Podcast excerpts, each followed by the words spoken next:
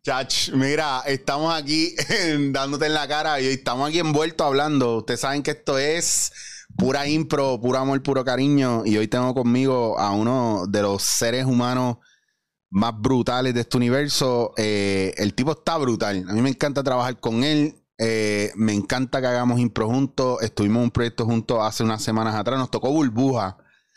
Y estaba loco por traerlo para acá, para dándote en la cara, señores y señores, el primerísimo actor. primerísimo porque es de los más viejos, dice. Chacho. Eso no, eso no, no, mano, tú estás brutal. Junior, gracias por darte la vuelta. Ya nos dimos el cafecito. Estamos aquí, estamos en ley y orden. Eh, gracias por. Tranquilo. Gracias por venir. estaba la gente. lindo tu ambiente, está bien chévere, bien acogedor, bien, bien. O sea, la vibra que hay aquí está bien bonita. Así es que gracias por invitarme. Aquí, aquí hay una pareja de puro amor y paz. ahí, ahí es donde empieza a acumular puntos y la carga. entonces la gente se cree que es montado y eso. ¿eh? Oye, ¿se puede hablar malo en esto? Porque sí. sabes que se me no, a veces. Aquí, No, aquí tú, aquí tú, aquí ah, tú y tú. Está bien, está bien. Mira, que, que llevábamos tiempo, ¿verdad? Que queríamos juntarnos y no, no pasaba. Eso es así, no, no pasaba, pues yo no sé, mano, porque es que siempre aparecen cosas y como estuvimos trabajando en lo de la burbuja y qué sé yo, pues, pues yo creo que eso fue lo que lo que atrasó todo, pero se tiene que dar cuando se tiene que dar. Ahí eso está. mismo lo dijiste tú. Yo, yo soy creyente en eso. Que, by the way, gente me preguntó pero ven acá, ¿cómo fue eso? Que allá, que, y tenían hasta nevera y todo, y, y, cafetera. Ustedes están brutales, ustedes hacen un vacilón donde sea. Y si no si vamos a trabajar mal, pues no trabajamos, ¿verdad? Sí, bueno, mira, este, yo, yo te envié, yo estuve después de esa burbuja de las camelias, yo estuve en otra burbuja más de otra película que se está filmando en Puerto Rico, eh, que se llama Receta No Incluida. Y eh, y fueron dos burbujas, pero en esa burbuja que estuve ahora, en Barranquita, de hecho muy cerca de allí de, de ahí bonito, eh, era en un hotel. Y entonces, pues, eh, tenía unas facilidades bien chéveres. Tenía neverita, tenía como un kitchenette, tenía como una salita y entonces la habitación, o sea que estaba bien cómodo. Donde estábamos nosotros quedándonos en eh, tú y yo en Ay Bonito, pues no teníamos esas facilidades. Y, y, y nos íbamos a quedar mucho tiempo, o sea, casi 10 días. Eh, nueve días me quedé yo y tú te quedaste un poquito menos. Pero, pues mira, para uno poder seguir la rutina de vida de uno en esos 10 días, pues uno necesita unas cositas y, y, eso se cuadra con producción. Y nosotros llegamos allí con la intención de llevar una neverita chiquitita, pero apareció una nevera aquí grandísima de esas normales, donde rayo vamos a meter esa, esa nevera? Pues déjala ahí en el pasillo. Y en el medio del pasillo fue que empezamos nosotros, empezó todo el mundo como que, y hablo, y esa nevera, ¿qué carajo es esa nevera ahí metida? Y yo, bueno, pues es la nevera de Junior Álvarez. ¿De quién? De Junior, sí. Junior trajo ahí, Chucho trajo la máquina de café y ellos montaron ahí una vaina y qué sé yo. Y se iban hasta el pasillo a chequear. tú lo chequeabas allí con mirando la nevera. Y, nada, fue gracias a los amigos de Renta Center que nos dieron esa, esa, neverita en intercambio. No nos cobraron nada, simplemente para apoyar y darnos, ¿verdad? Este, el, support ahí en, la, en el cine puertorriqueño. Así que pues se lo agradecemos muchísimo. Y este, usamos la neverita total, que terminó siendo la nevera del pueblo, porque ahí metió todo el mundo este, sus cositas y se metía una caja de agua casi diaria eh, refrescos, había de todo, había leftovers en el, en el congelador, había abajo distintas neveritas de distintas personas con, con cositas, o sea que terminó siendo pues un bien para todos. Y lo que empezó siendo un cafecito para, para el Chicho y para mí, pues terminó después siendo una línea allí, una cafetería abierta. Loco, eh, café con fe. Café con fe. Café con fe. De ahí nació Café con Fe. Si ustedes ven a Chicho que algún día abre algún coffee shop que se llama Café con Fe, fue de ahí de Manresa. Sí. Cápsula. Tú sabes que dentro del relajo se fueron literalmente 5 libras de café, que eso es un montón para un coffee shop normal. Entonces se fueron 5 libras de café. Se fueron 3 galones de esos de, leche de avena. Se fueron como 4 o 5 galones de agua.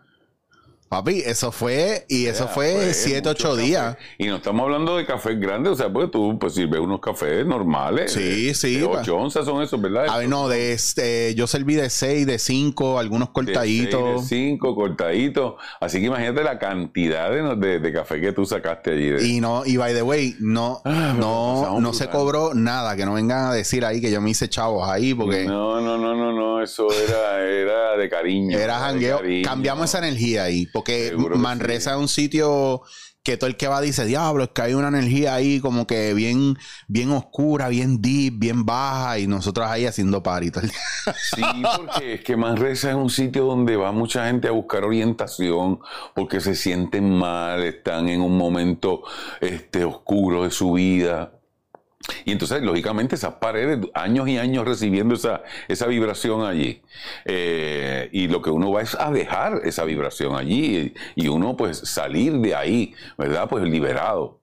Así es que esa energía se queda allí y, y, pues se va acumulando y cuando uno entra es como que wow, es cargado, es, cargado ese ambiente. Este, y de hecho, dentro de la película hubo varias situaciones. Allí en Manresa hubo varias situaciones donde gente le daba su como su breakdown nervioso y se ponían un poquito belicosos y había que hacer su, ¿entiendes? Su tantrum allí, había que meterse todo el mundo y hacerle su... Hubo momentos. Este, hubo momentos, así que pues, mira, eh, yo no creo en brujas, pero de que vuelan, vuelan. Mira, by the way, Junior, qué cool que durante la pandemia te hallaste en redes.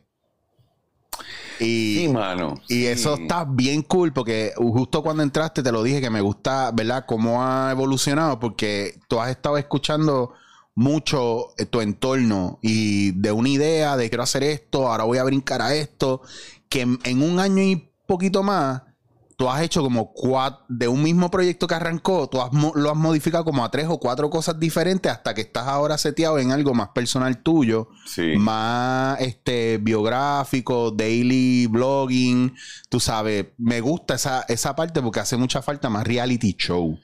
Cuéntame, ¿cómo está eso comparado con el everyday life, verdad, tuyo como, como actor? Eso de estar metiéndote en las redes y presentar la parte tuya más personal, que eso es nuevo porque antes los actores y las actrices no hacían, los artistas no hacían eso. Nadie sabía de ello. Mira, la, vida evoluciona y uno no puede resistirse al, cambio. Eh, hay cambios que llegan y uno pues lo tiene que adaptar y hay otros cambios que llegan y uno no lo adapta. Este, las modas, por ejemplo, eso tú lo adoptas si tú quieres y si no lo quieres, pues no lo adoptas. Eh, te adaptas a las cosas o no te adaptas a ellas según lo que tú creas. En, nuestra industria es muy cambiante. Nuestra industria es como la tecnología. La tecnología tú te compras hoy un teléfono y ya lo tienes que a los dos años no vale nada.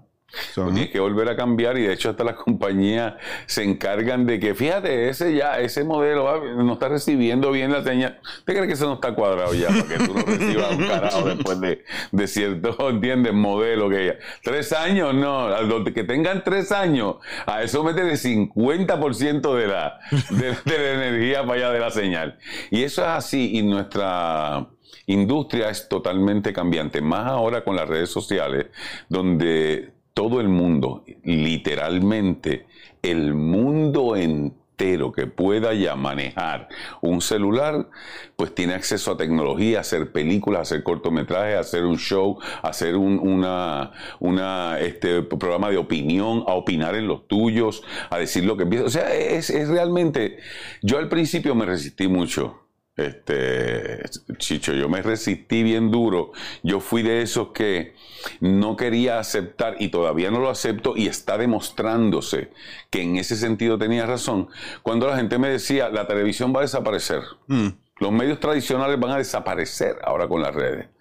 Mira, no desapareció la radio cuando llegó la televisión, no desapareció el cine cuando llegó la televisión, no desapareció ninguno de los tres, se quedaron los tres ahí. Llegaron las redes y no va a desaparecer nadie. ¿Tú te crees que la cantidad de dinero que hay, la inversión que hay, eso no lo vamos a ver ni tú ni yo? Tú el que me estás escuchando, por más jovencito que sea no vas a ver esa desaparición. Hay demasiado dinero envuelto en la televisión y en los medios como para que eso desaparezca.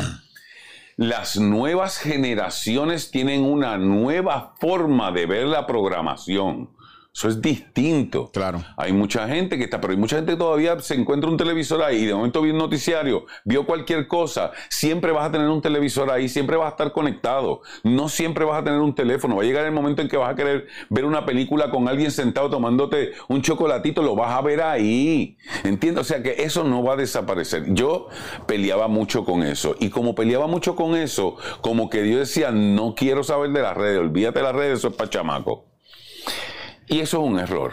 Eso sí es un error, porque no es para chamacos.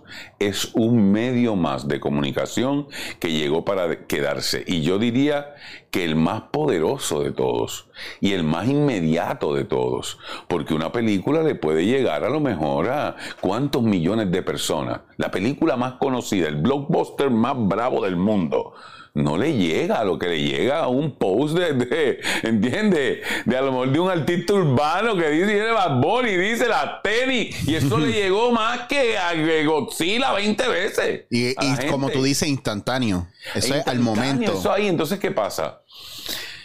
En vez de pelear, hay que adaptarse a eso. Entonces, yo he ido pues adaptándome en mi vida. Eso ha sido mi forma de trabajar en esta industria. Yo no estudié eh, eh, actuación. Yo, yo estoy aquí de, una manera, pues, o sea, no hay casualidades, ¿verdad? En la vida, pero, pero de una manera, pues, un poco accidentada, ¿no? Buscando otras cosas y sintiéndome siempre que era un comunicador.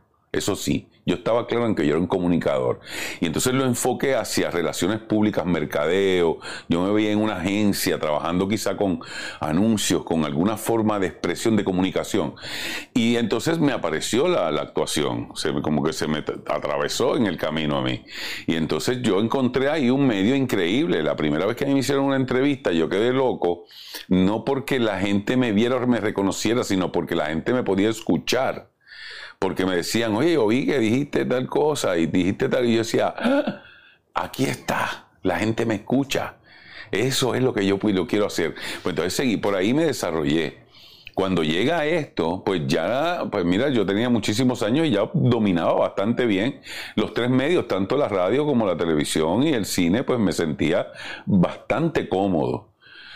Cuando de momento llegan las redes, pues entonces fue un poquito difícil. Yo lo veía childish, lo veía, o sea, como una cosa de niños, lo veía hasta que entonces empezó a coger más forma, empezó a coger más forma, empezó a integrarse más. Empezaron entonces las agencias y, los anuncios a ver hacia allá. Empezó el dinero de momento a verse como eso producía dinero. Y de momento más gente se vio interesada y más gente. Y yo dije, espérate un momentito, o yo aprendo o yo me quedo atrás. Ahí está. Y mi hija me decía, papi, abre. Mi hija vive de la internet, mi hija es, de, es un producto de, la internet, en, el sentido de, su profesión, de su, de su, de su ella estudió, eh, ella se graduó de técnica veterinaria en, Boston. Eh, de ahí entonces cogió, un, eh, cogió unas certificaciones en, en eh, en personal training y en, nutrición, y de ahí entonces em, brincó a empresarismo en la internet y ahora ayuda a las personas en jóvenes en internet a, a desarrollarse. Me decía, papi, tú eres todo lo contrario a mi clientela. Mi clientela es gente que sabe mucho de los medios y de, y de cómo hacer las cosas, pero no tiene contenido. Ahí está. y entonces, pero tú tienes todo el contenido del mundo y no sabes cómo hacerlo. Que quiero hacer un paréntesis para dejarte saber lo que te iba a mencionar, que la razón por la que me engancho contigo, que es algo que yo le, le digo mucho a la gente, ¿verdad? En mi plataforma, es que no es lo mismo tú tener un millón de seguidores haciendo mierda que tú tener algo que decir. Y mucha gente quiere empezar un podcast, pero no tiene nada que decir. Lo que tú estás haciendo, por ejemplo, a mí me gusta cuando tú te envuelves que tú quieres enseñar lo, lo que estás sembrando en el patio de tu casa. Tú tienes algo que decir y, se te notan las ganas cuando tú sales y estás descubriendo cosas con, con Magali o presentando no estoy inventando contenido. Ahí está. Estoy compartiendo contenido. Por eso, por eso estás teniendo los resultados y los números que estás teniendo. Pero es un camino escabroso llegar ahí. Claro. Uno, uno piensa que no, y es la Lo que pasa es que el ser humano, pues, nos gusta siempre, pues, la, el mango bajito, la, ¿entiende? El caminito fácil. Ganar. ¿Entiende? Eh, pero, pero uno tiene que pasar por un proceso de aprendizaje, el cual a veces uno se siente viejo para arrancar. Eh, pero cuando uno se pone en, perspe- en perspectiva de momento y se mira de afuera, uno dice, "Eh, carajo pasa? Vamos para adelante, eh, ¿qué es lo que hay que hacer? Y ahí, pues, mi hija me empezó a, a demostrar, me dijo, mira, papi, tú lo que tienes es que pasar ese proceso de aprender un- un- una cosa nueva, como aprendiste cuando llegó la computadora. Tú antes escribías a mano. Pues entonces, o a maquinilla, pues entonces ahora aprendiste la computadora y ahora te metes donde quieras y eres un bravo ahí en la computadora. Pues, pues esto es lo mismo, las redes sociales. Es lo mismo, es, vas a utilizar esa computadora que ya tú sabes utilizar y vas a hacer tal y tal cosa. Yo seguí ahí hasta que entonces con Juan Ward, que pues fue con quien ab- abrí, hecho muchísimas este, em, experimentos, producciones, eh, proyectos, nos hemos lanzado a hacer mil cosas y en una- un corto tiempo he hecho muy buena amistad con Juan. Eh, y Juan es, es- es proactivo, Juan es, vamos a hacerlo ahora, ya ahora mismo. Y un día, pues cuando llegó lo de la pandemia, dijimos, mira, brother, esto es encerrado todo el mundo, ahora esto se acabó, se cayó todo, todas las horas que teníamos, los proyectos, se cayó todo que vamos a hacer. Pues mira, vamos a hacer eso de, de, hacía la madre del internet, vamos a hacer jodido este, eh, canal ese de YouTube, pues dale, pues vamos a hacerlo, pues, pues espérate que yo, pues mira, me llamó Braulio, yo le digo, me llamó Braulio Castillo y me dice que también está en las mismas, que qué vamos a hacer, y yo, pues espérate, dame un par de días, le dije a Braulio, me hab- hablé con Juan, Juan me dijo, se inventó lo de Puerto Rico COVID-Com, que era un programa como de variedades. Y ahí arrancamos y me dijo, mándame un video para acá, esto es así, tú vas a llamar a Braulio, vas a grabar esa conversación y aquí lo vamos a hacer y yo voy a bajar una plataforma que es como un switch, como una, como una, ¿cómo se diría eso en español? Sí, ¿no? Switchboard, Un- una un- caja, ¿no? De, de, de, de para, para, Cambiar tiros para de cámara. cambiar tiros de cámara, pero en vez de tiros de cámara es cambiar computadoras. Entonces él desde su casa, a través de eso, tenía las cámaras de él, eran las cámaras nuestras, de cada uno en su casa, en su computadora. Entonces él ponchaba una y salía yo, ponchaba el otro, salía Braulio, ponchaba acá y, y salíamos los dos, como hace eso mismo. pero en vez de estar yo aquí con, Claro. con Chicho, yo estaba en mi casa y cada uno estaba en su casa. Claro. Y así arrancamos. ¿Cómo fue? Quiero, quiero tu point of view de, de ver cómo iba sucediendo esto, porque cuando yo empecé a descubrir todas estas cosas, yo me pompié bien brutal, que fue cuando pues yo empecé haciendo lo de lo de lo de el- lo del carro, lo de cogiendo pon Ajá. y por ahí yo arranqué, pero cuando ya era una pendeja de, bueno, vamos a hacer mi ra- mi programa de radio o mi programa de televisión desde casa con mis cámaras, ir comprando y viendo lo que tú puedes lograr. Bueno, ese, ese fue el primer choque brutal que nosotros tuvimos. Nosotros diseñamos un programa como si fuera televisión tradicional. Mm. Y, o sea, fue un tiro en los pies, no fue un tiro en los pies, un tiro en los dos pies, tan, can en la rodilla, tan, can en los hombros, pa, pa. O sea, nos matamos nosotros mismos. Eso no se puede, es un no, no en la internet. Eso yo lo sé ahora, un año y pico de darme cascarazo después. Nosotros inventamos como un noche de gala, donde Braulio y yo éramos los animadores, teníamos artistas invitados que hacían comedia stand-up desde su casa, yo te hacía un mini stand-up también, teníamos entrevistas, teníamos distintas personas, era un, un noche de gala. Tres veces a la semana, viernes, sábado y domingo, que tú fuiste invitado en el primer fin de semana. Y eso era una locura porque nosotros estábamos trabajando, imagínense lo que es producir un, un- un programa de televisión uno, nosotros estábamos probando tres y cada uno desde su casa, era una locura, era una locura. Pero como arrancamos y no nos dio miedo, pues la gente respondió y empezó a ver el canal. Y empezó a verlo empezó a verlo. Pero nosotros nos estábamos matando, dejando el cuero, el pellejo, sin dormir para poder. Y dijimos, no pueden ser tres, tienen que ser dos a la semana. Y de dos a la semana terminamos después uno a la semana, porque no podía. Éramos invitados, cuadrar todo, hacer pruebas de internet de cada persona. Ustedes no saben la generación nuestra y muchos artistas, inclusive jóvenes, jóvenes que no sabían bregar con la internet, que decíamos, conéctate, tenemos tenemos V-Live, que es la plataforma de nosotros. ¿Y cómo yo hago eso? Entra por esta, este enlace que te estoy enviando. Diablo, pero es que yo entro ahí y me sale para allá abajo. ¡Ah, diache! Imagínate tú tener que hacer eso con cada invitado. Era una locura. Nos estamos volviendo locos. Gracias a Dios, yo diría, Puerto Rico COVID-Com se parece mucho a Puerto Rico Comic Con. Que es, nosotros somos Puerto Rico COVID de COVID-19, com de comedia con M. Hay otra empresa que se llama Puerto Rico Comic de Comic Book. De los libritos de, tiritas cómic, comic. Con, con N de convención.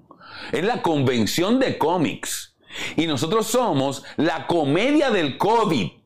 Son dos cosas distintas, pero una es Puerto Rico Comic eh, Con y la otra Puerto Rico COVID Con. es demasiado parecido. Y nos llamaron de allá y nos dijeron, miren gente, esto se presta para la confusión y no es que haya ningún problema. Ah, mira, yo no sabía esa historia. Sí, no es que ustedes no es que nos estén robando nada, ni que, pero es que es demasiado parecido, se presta confusión, nosotros tenemos los derechos ya y esto está este, planchado, esto está ya ese nombre y todo, así que ustedes tienen que cese y desista, no usen más ese nombre. Y nosotros dijimos, pues miren, ¿sabes qué? Gracias, porque nosotros nos estamos volviendo locos con este programa. Wow. No podemos más, no tenemos vida. Así es que tenemos que terminarlo y aprovechamos esa situación para decir, mira, Elimina todo lo que diga Puerto Rico Comic Con por ahí para abajo y ahora tú ves y los programas no tienen ni nombre. Pero están ahí los videos todavía porque no era nada ilegal, era, era una cuestión de nombre. Pues si tú eliminas el nombre, pues ya pues se quedó el video ahí, se quedó la entrevista y todo el programa. Lo único que no tiene es el nombre. Nada. Empezamos así. Cuando decidimos ya que no podíamos hacer eso, era demasiado el compromiso, demasiado el tiempo que nos estaba tomando, entonces decidimos hacer dinosaurios de las redes. Ahí está. Dinosaurios de las redes fue una transición. Habíamos comenzado, ya estaba, había, estaba Ricky Villanueva primero con nosotros en Puerto Rico Comic Con. Sí. Eh, Comic Con estaba después, entró, se fue, entró Carlos Esteban Fonseca y estuvo con nosotros también ahí. Eh, cuando hicimos ese cambio, yo, mentira, Carlos entró con, con Dinosaurios de las redes. Puerto Rico Comic Con, eh, Covid Com lo terminó eh, Ricky Villanueva. Conmigo, con Herbert y con Braulio. Cuando empezamos entonces en Dinosaurios de las Redes fue los mismos tres de Herbert, Braulio y yo, pero con Carlos Esteban. Y eso fue un poco más tirándonos hacia el podcast, hacia el blog, hacia un poco más a lo que era la internet, pero todavía no nos encontrábamos, no, no, no hallábamos una personalidad, no sabíamos qué hacer. Y es, y es precisamente lo que me decía mi hija, a pesar de que nosotros teníamos todo el contenido que ofrecer, y cómo ofrecerlo y tenemos los medios y ya sabemos y somos ya comunicadores, es como tener un equipaje, un almacén lleno de cosas que yo no sé cómo enseñarlas, no las sé organizar para yo poder mostrar. Y es como un revolú cada vez que yo trato de hacerlo. Pero con todo y con eso, pues la gente decía, pues mira, ahí está Junior, ahí está Braulio, vamos a verlo.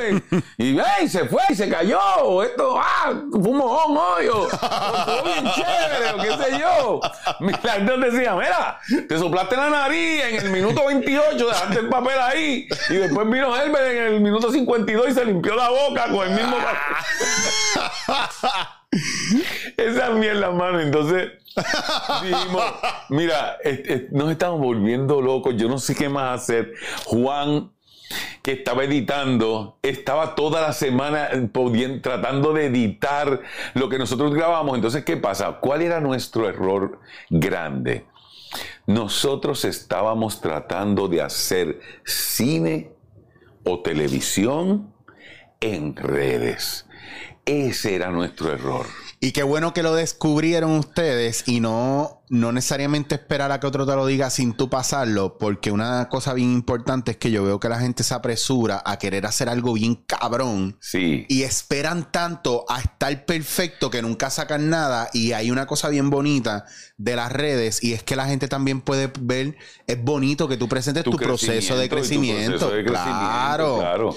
Tú ves los primeros, los primeros podcasts que yo hacía, que me llevaba la computadora para arriba y para abajo, versus lo que yo estoy haciendo ahora, y es como yo mismo los veo y digo, coño, mano, qué bueno. Eso, eso se ve bonito porque ves lo, primitivo que podía hacer o sencillo. Claro, tu proceso de aprendizaje claro. chévere, la gente se lo vacila y eso es lo que quieren ver. Y eso es parte de. Claro. Pero ¿qué pasa? Nosotros venimos de una estructura de muchos, muchos años de hacer cine, televisión. Entonces, esa es la estructura que conocemos.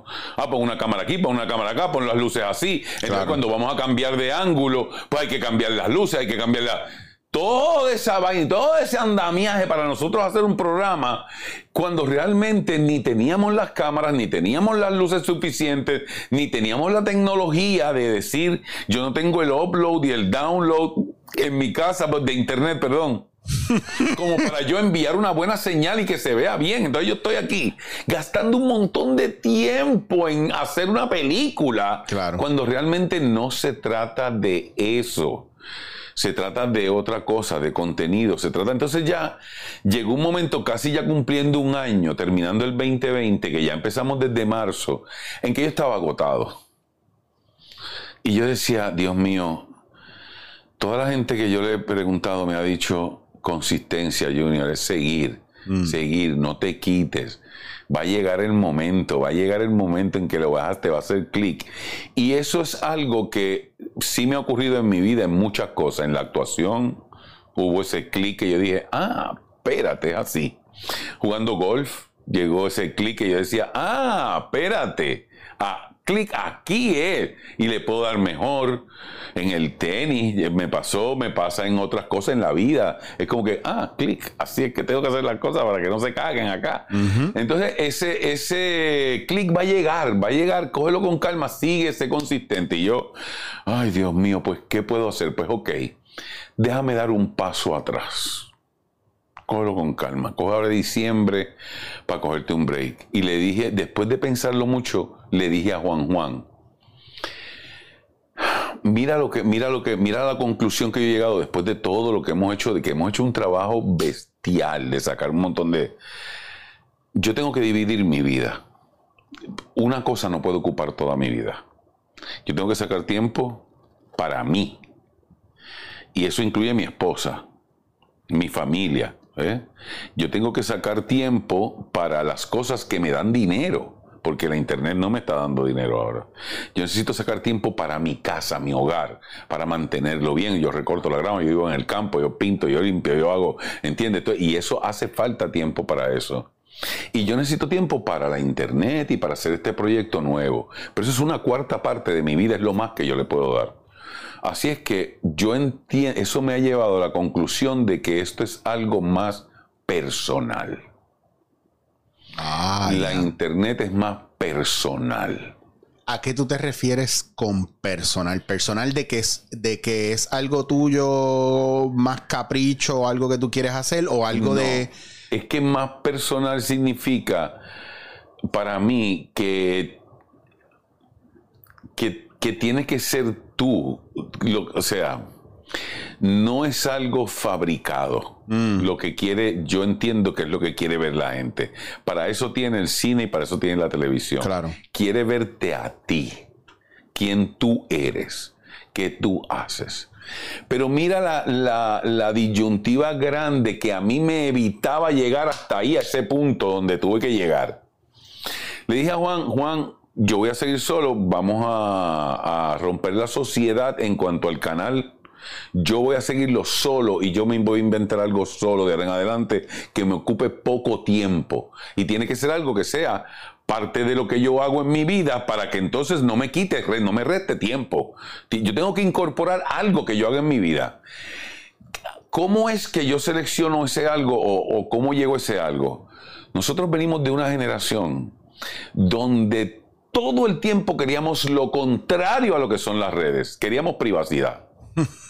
Luchábamos por privacidad. Cada vez que tú salías de un, de un teatro, de una obra, de una cosa, tú te querías ir a un sitio donde nadie te molestara. Y cada vez que tú estabas en un lugar y mira, ah, mira, fulano, sí, mira, pero dame un brequecito porque estoy aquí compartiendo con una... Eh, tú querías privacidad. Mira, que te preguntaban, oye, ¿y en tu vida personal te cosas? No, mira, mi vida personal no te metas porque yo quiero, mi, una cosa en mi trabajo, una cosa... Veníamos de proteger, proteger, proteger la vida privada. Y yo decía, las redes es abrirlas, ¿entiendes? Porque entonces tú veías allá a Molusco sentado en el inodoro, este, y veías al otro y decías, yo no puedo hacer esas cosas. O sea, eso no es lo que yo creo que yo deba dar. Además, eso es un poco childish, es un poco llamar la atención, ¿no? Y no es, yo no estoy en esa posición en este momento. ¿Cómo entro yo en las redes entonces? Pues yo no voy a hacer eso, ¿entiendes? Yo no puedo abrir mi vida de esa manera, no estoy acostumbrado. ¿Cómo carajo hago? Yo me rompía la cabeza. Hasta que yo dije, ok, y si yo comparto, como comparto con una amistad, yo con una amistad no comparto los problemas que tengo yo con Magdali. En mi claro. en una discusión, eso lo hablamos Magdali y yo allá, una diferencia lo hablamos allá si vean unos amigos a mi casa, yo trato de tener la casa pues súper, sabe, sharp y tener las cositas adelantadas y tenerle picadera y tenerle unos traguitos y tener, ¿entiendes? Y uno como que festeja un poco y el ambiente es cool de camarote cuando uno comparte con sus amigos. Yo dije, pues si yo logro crear esa relación de que mi vida privada yo la puedo seguir protegiendo y mi vida con Magdali es mi vida con Magdali pero yo puedo compartir con el público lo que Magdal y yo hacemos como si lo compartiéramos con cualquier otro amigo. ¿Qué tal sería eso? Yo podría inclusive eso hasta utilizarlo de excusa para hacer cosas con Magdali que hace tiempo que no hago. Como por ejemplo salir, coño, que nos gusta salir por ahí a perdernos en el carro y de momento, mire, y esta carretera por aquí, qué sé yo, métete que se joda. ¡Ah! Ya, ¿dónde carajo estamos? ¡Ah, mira dónde salimos! ¡Qué está! Así, y de momento encontramos ese kiosquito y nos paramos ahí y eso nos gusta a Magdalena y a mí. Y dijimos, ¿y por qué no grabamos esa mierda? Y un día nos fuimos para Calle, para Naranjito para Naranjito.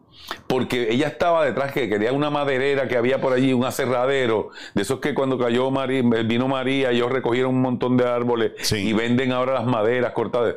Pues vamos para allá a buscar ese aserradero y comemos por ahí en Naranjito, en cualquier kiosco por allá, pues vamos. Y lo grabamos. Grabamos parte. Mira que llegamos al aserradero, estamos, mira, nos perdimos por aquí, nos metimos en esta casa, salte de aquí para el carajo. Y nos fuimos y, y nos los vacilamos. Yo como pues he aprendido poquito a poco a editar, me gusta la edición y vengo aprendiéndolo desde hace tiempo.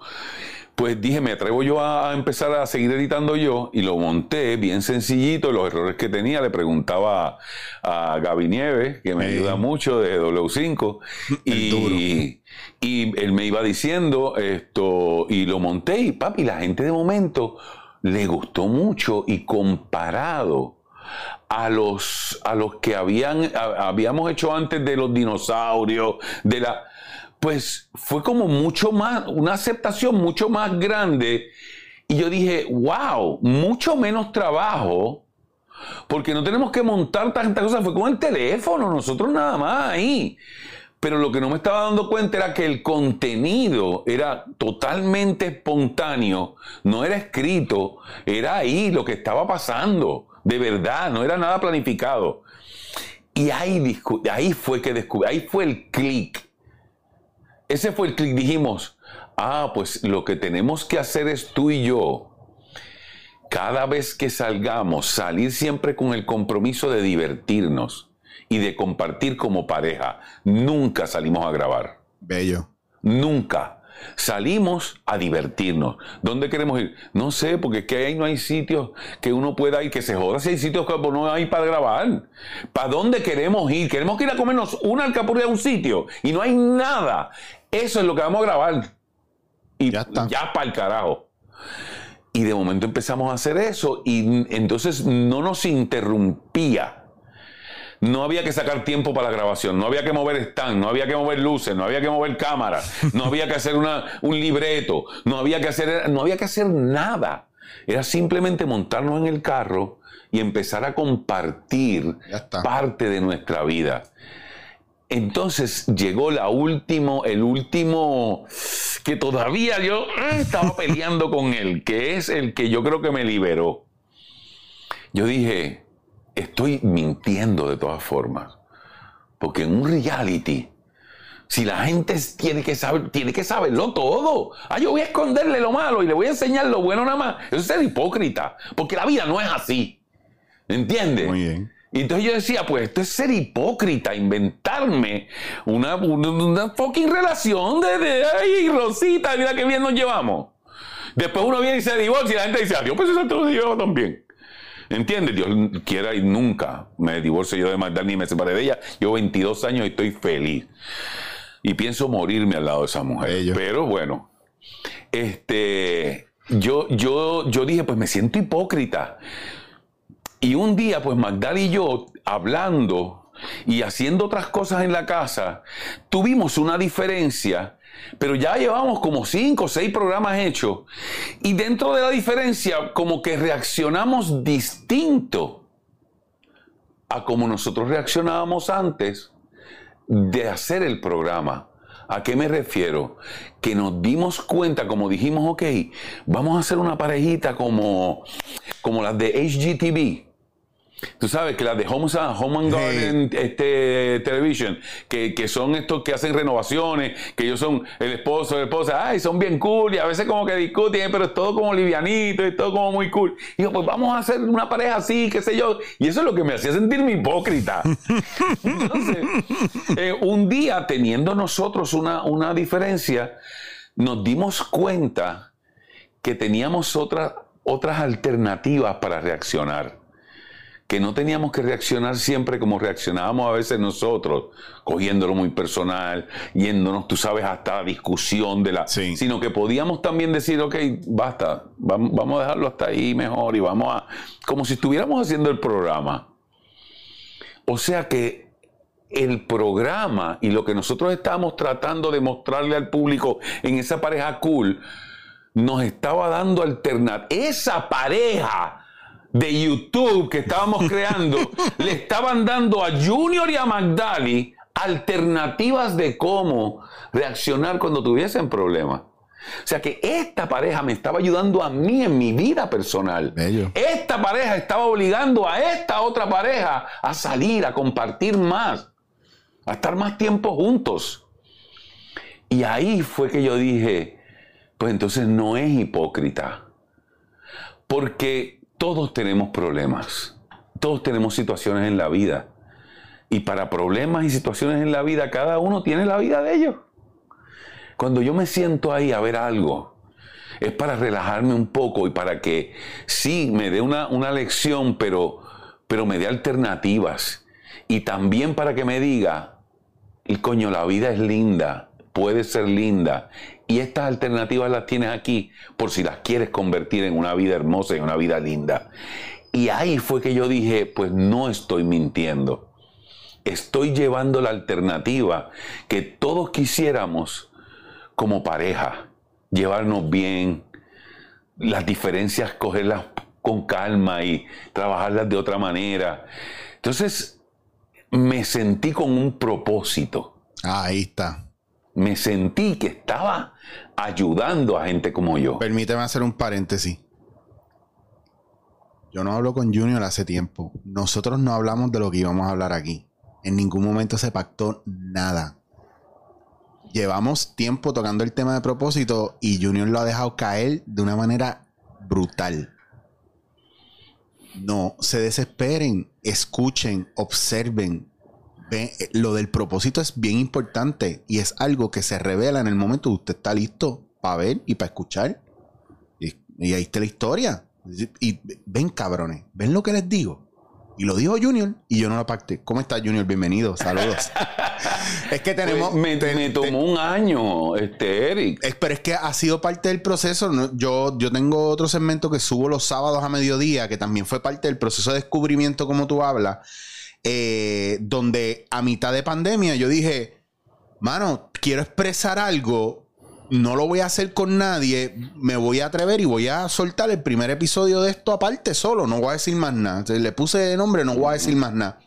Y mira si, si está cabrón el hecho de que es algo que yo no me había atrevido a hacer, que era yo mismo pararme frente a la cámara y discutir un tema que me está... posición. Exacto, asumir postura. Asumir postura. Que yo siempre he sido pro de un punto para acá. Porque uno se tiende a protegerse, me Ahí está. entonces no me dan el trabajo, me quitan la cuenta, se ofendió aquel y me tienen el bozal de arepa. Ajá. tengo que quedar callado y no decir lo que siento porque las redes han venido a liberar eso. Bien brutal. También.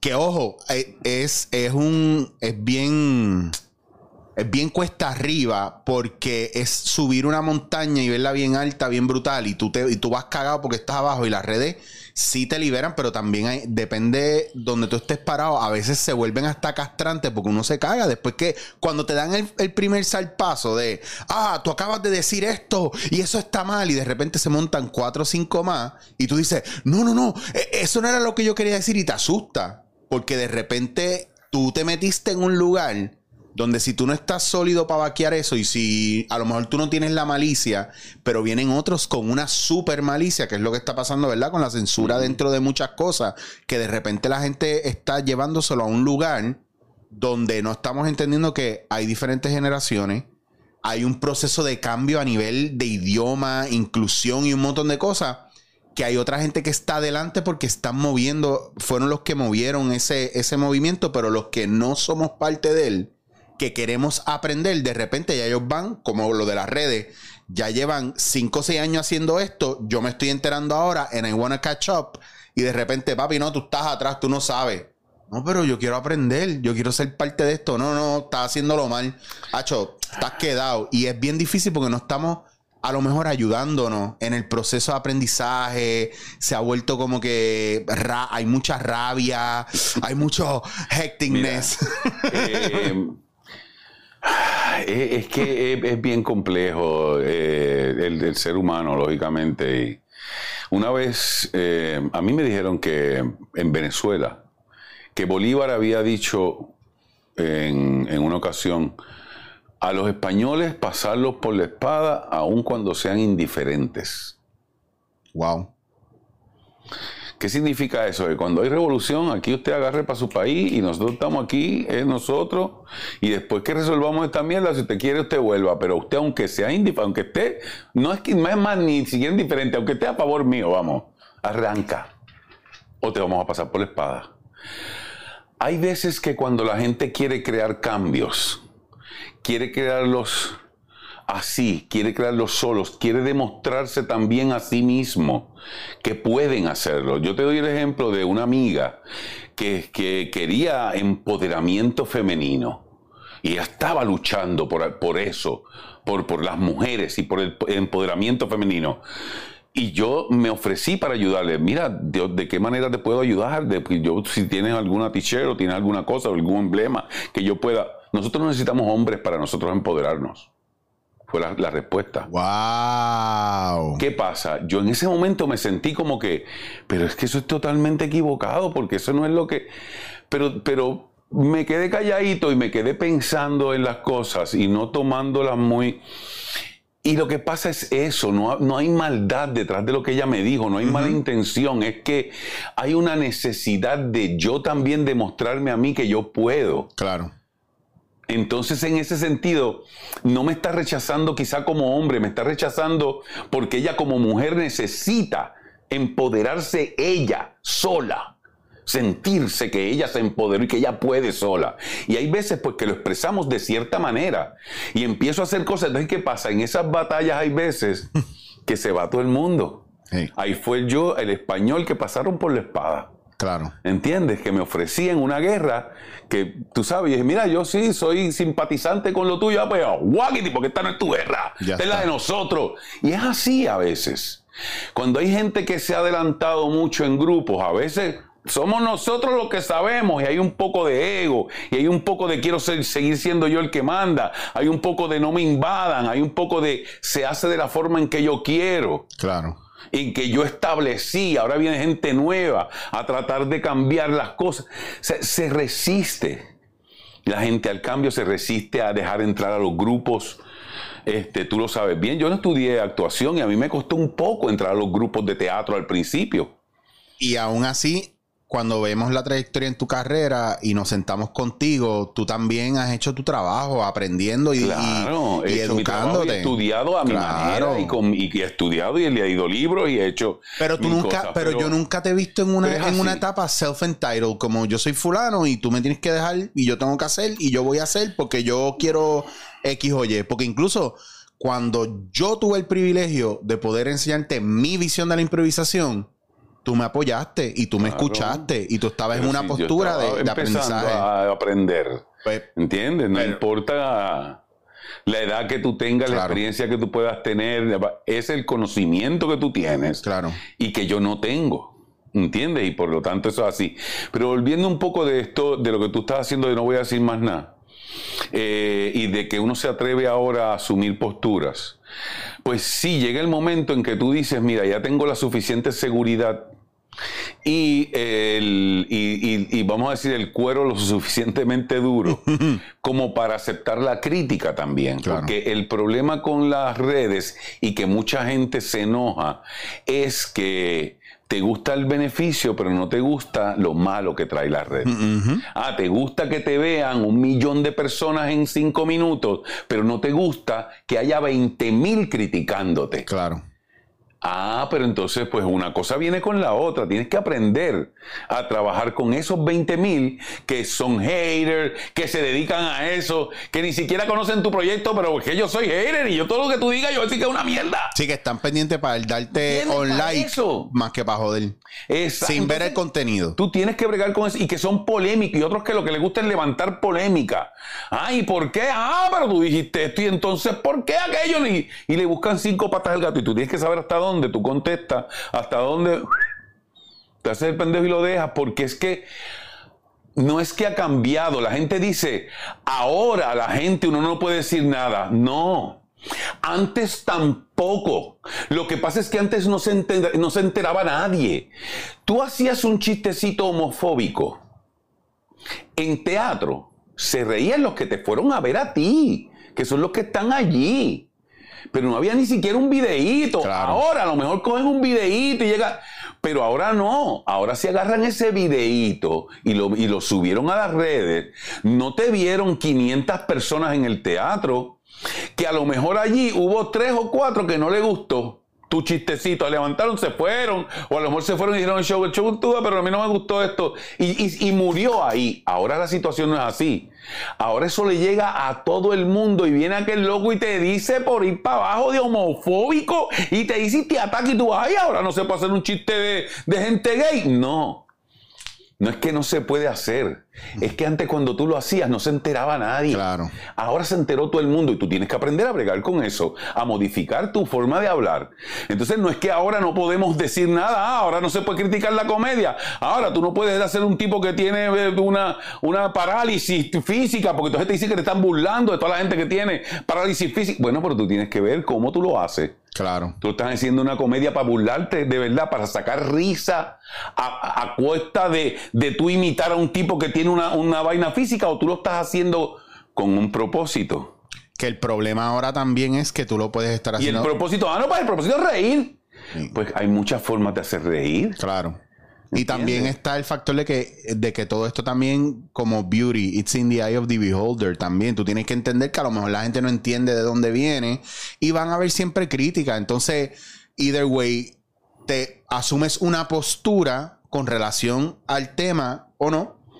Mira, yo voy a empezar también ahora un, un nuevo programa. eh, va a ser un, un podcast blog. No sé cómo rayos se llama, porque yo todavía estoy aprendiendo. que es con Gaby, que se va a llamar Café Puya. Y va a tratar exactamente de lo mismo. En Café Puya yo lo que voy a estar hablando de, de lo que yo, de, de temas variados, de lo que sea que yo traiga, de un tema, y hablarlo sin, sin azúcar, sin, asa- sin sazonarlo Bello. hablarlo puya. Entonces por eso se llama café puya y yo voy a hacerlo ¿Por qué yo me siento ahora con esa capacidad de poderlo hacer? Porque yo soy muy apasionado con las cosas y cuando abro esta boca, tú sabes, entonces reacciono muy rápido y no me sentía.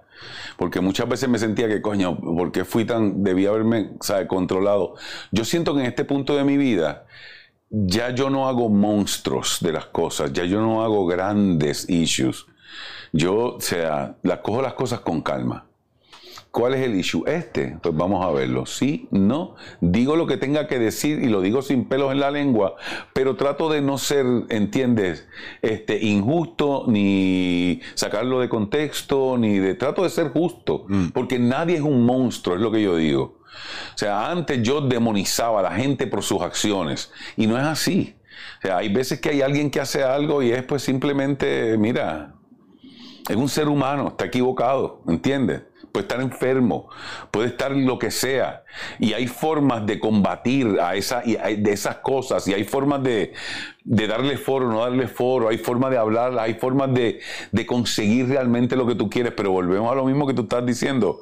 Si tú tienes un propósito, ¿cuál es tu propósito? Claro. Si mi propósito es simplemente llevar, hacer conciencia de lo que yo considero que está bien o que está mal, pues mira, entonces yo tengo que tomarme el riesgo de decir, pues hay gente que esté de acuerdo o no. Claro. Yo lo voy a exponer y voy a decir lo que quiero. Y en el otro sentido, pues en, mi casa, eh, compartiendo mi vida y lo que soy yo, como actor y como todo, pues he encontrado también cómo hacerlo y que a la vez se integre a, mi familia y a mis cosas y, y, y funcione en pro de, nosotros también. Así es que las redes han llegado a mi vida para quedarse, definitivamente, y, poquito a poco he ido pues entendiéndolas y dominándolas y, y es parte ya de mi carrera.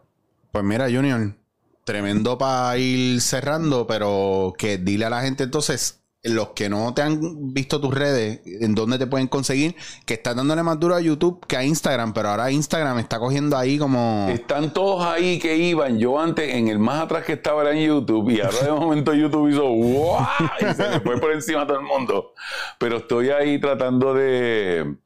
Sigo aprendiendo. Yo sé que es que cada... cada eh, cada plataforma es distinta, cada plataforma, mira, en esta plataforma, pues lo, deben ser de un minuto a tres los videos, en esta otra plataforma alrededor de 10 minutos, en esta otra plataforma entre 15 y 20. Entonces, en lo que tú vas cogiendo, entonces en esta debe hacer live, para no sé, en esta otra tírate stories, para... Y llega un momento en que tú dices, ya no sé qué carajo hacer. ¿Qué, hacer? ¿Qué hice hoy? ¿Tenía algún live hoy? ¿Qué carajo estoy haciendo? Entonces ya se te empiezan a confundir las y, ese es el downside también. O sea, es, es constante. Las redes es como una vorágine, es como una, una, un animal hambriento que tú tienes que estarle dando comida, comida, comida, comida todo el tiempo. Todo el tiempo, todo el tiempo. Así que si vas a buscar algo que sea algo que tú generes todos los días, que tú generes todo el tiempo, porque si no te vas a volver loco tratando de buscar contenido. Y eso es lo que ese es el error. No hay que buscar contenido, hay que buscar del contenido que uno tiene para compartirlo. Bello. Y eso es lo que, y eso es lo que hay. Así es que. Pues, ¿dónde te consigue la gente, Junior eh, Álvarez? Junior Álvarez PR en las tres plataformas: YouTube, eh, perdón, en Instagram, en Facebook y en Twitter, soy Junior Álvarez Pérez. Junior Álvarez Pérez. Ahora en YouTube, si quieren ver el programa y el canal, el programa se llama Casa de Dos. Mi canal se llama Junior Álvarez TV. Facilito. Es Junior Álvarez PR de Puerto Rico en las redes y Junior Álvarez TV. Lo escribes corridito. No le pongas punto, no le pongas pausa, no le pongas coma, no le pongas backlash, no le pongas underscore, no le pongas nada. Junior Álvarez TV, corridito. Y ahí lo buscas en YouTube y te va a salir. Eh, ahí vas a estar viendo Casa de Dos, que estoy haciendo con mi esposa Magdali Cruz. Y te va a gustar mucho. Les va a gustar mucho, sí. Yo estoy jugueado con par Los otros días abrieron un vinito lo más chévere. Junior pone muchas cositas de, de verdad, de lo que puede cultiva en su patio. Eso, que eso, eso, no es un patio, cabrón, es un monte para allá abajo. Sí, yo tengo un monte ahí atrás y yo tengo allí plátanos, tengo guineo, tenemos piña. En estos días voy a mostrar las piñas. En los otros días bajé unas panas y unas papayas Entonces la papaya estaba más grande que la pana. Sí, lo vi. yo, yo, es que tú sabes esas cosas y yo soy así, ¿eh? Y yo le digo, fíjate, Magdali, fíjate cómo esta pana es más chiquita que esta papaya. Esto es como las personas. Hay gente que son de pana chiquita, pero tienen la papaya grande. Me decía, ya está bueno. Y yo, ok, está bien. Coño, cabrón, gracias por darte la vuelta. Estoy bien happy que viniste, que se repita, porque esto aquí es de, esto no es de una vez, esto es de, a veces la gente me dice, pero ya, ya llevaba a fulano como cuatro veces y es que me gusta hablar con fulano, pues, pues fuck. No, y hay mil cosas de las que hablar hoy. Estuvimos hablando nada más de, las redes y hablando de otras cosas. Pero brutal, se habló de lo que se tenía que hablar y me encantó. Pues, tocaste un tema bien importante, ¿verdad? Dentro de cuando yo le digo a la gente que quiere hacer stand-up o comedia, tienes que encontrar tu voz allá adentro. En las redes es lo mismo. Tú vas probando cosas hasta que encontraste lo que de verdad te gusta hacer. Lo empiezas a explotar y empiezas a ver los resultados en público, en la todo. Gente nos dice, ustedes son nuestra pareja favorita de youtubers, que sí, qué matrimonio cool, que no sé cuánto, que yo con mi esposo también hago esto, que no sé cuánto, que hacemos, vayan a tal sitio, vayan. Y de verdad hemos encontrado una comunidad y una gente. Mira, este, Chicho, el 50% de mis seguidores son de la diáspora. Mira vaya. 50%. Por eso que tú ves que yo pongo mucho video, mucho, muchas visuales. En este que yo puse hoy de Premiere. Bueno, no sé qué día es hoy, pero el que puse de Premier el día que nosotros grabamos esto, yo no sé cuándo sale. este, em, eh, yo le pongo la bajada de Calle. Bello son como dos minutos. Y yo digo, coño, son dos minutos, mano, en, una visual de una bajada. Pero esa bajada de Calle es tan chula, tan bonita. Cuando tú ves Yendo, Guayama, Salinas. Salinas, papi, ese es mi, tramo favorito. Ves por aquí Coamo, que se levanta con todas las montañas por el lado. Eso es una belleza. La gente que no ve eso desde hace tiempo va a decir, ¡ah, María! Mira la costa y mira Salina, desde cuando. La, la recta que conecta con Santa Isabel, que, tú, que, que, es bien larga y se ve a la derecha las montañas y a la izquierda el, valle. ¡ah! eso, es, eso es bello. Pues esas cositas yo las pongo ahí, que si las tetas de Calle, que si fuimos a. Y no trato tampoco de ser un guía turístico. Nosotros vamos a los sitios a vacilárnoslos como si fuéramos cualquiera.